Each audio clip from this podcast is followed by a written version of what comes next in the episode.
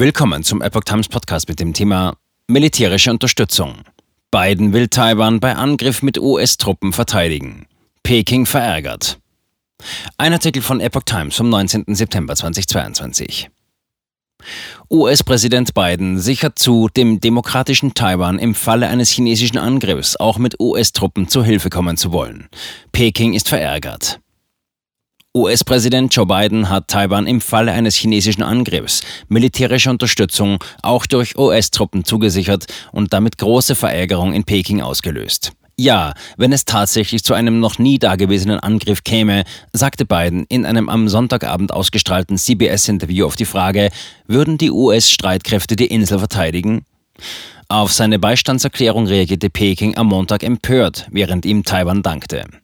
Biden stellte sich in dem am Donnerstag aufgezeichneten Interview in der Sendung 60 Minutes den Fragen von Scott Pelley. Dieser hakte noch einmal nach. Also im Gegensatz zur Ukraine, um es klar zu sagen, US-Streitkräfte würden Taiwan im Falle einer chinesischen Invasion verteidigen. Biden bejahte auch diese Frage. Die kommunistische Führung in Peking betrachtet Taiwan als Teil der Volksrepublik und droht mit einer Eroberung. Dagegen versteht sich die Demokratische Inselrepublik als unabhängig. Scharfe Kritik aus China. Chinas KP-Regime übte scharfe Kritik. Die Äußerungen seien ein schwerer Verstoß gegen den Ein-China-Grundsatz und die Verpflichtungen, die die USA gegenüber Peking eingegangen seien, sagte Sprecherin des Außenministeriums Mao Ning in Peking. Taiwans Regierung begrüßte, dass Biden die felsenfesten Zusagen Washingtons bekräftigt habe.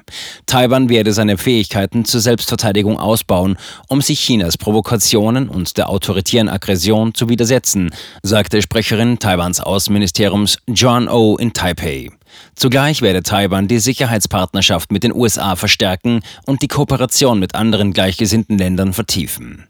CBS-Moderator Pelley ergänzte in der Sendung, dass das Weiße Haus nach dem Interview mit Biden klargestellt habe, dass sich die US-Politik nicht geändert habe und die USA offiziell nicht sagen würden, ob amerikanische Streitkräfte Taiwan verteidigen würden. Biden hatte sich bereits im Mai bei einer Reise nach Japan ähnlich geäußert und gesagt, die USA hätten eine Verpflichtung, Taiwan im Angriffsfall zu verteidigen. Die Spannungen im Taiwan haben sich jüngst verschärft, nachdem die Vorsitzende des US-Abgeordnetenhauses Nancy Pelosi Anfang August gegen den Widerstand aus Peking nach Taiwan gereist war. Die Nummer drei der USA war die ranghöchste Besucherin aus Washington seit einem Vierteljahrhundert. Als Reaktion startete China groß angelegte Manöver und probte neben einer See- und Luftblockade auch die Eroberung der Insel. Taiwan Relations Act die USA haben sich schon lange der Verteidigungsfähigkeit Taiwans verpflichtet.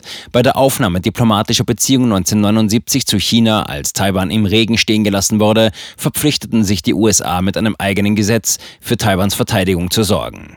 Der Taiwan Relations Act sichert zu, dass die USA immer an der Seite Taiwans stehen. Darin verpflichten sich die USA, Taiwan Waffen defensiver Art zu liefern und in die Lage zu versetzen, eine ausreichende Selbstverteidigungsfähigkeit zu wahren.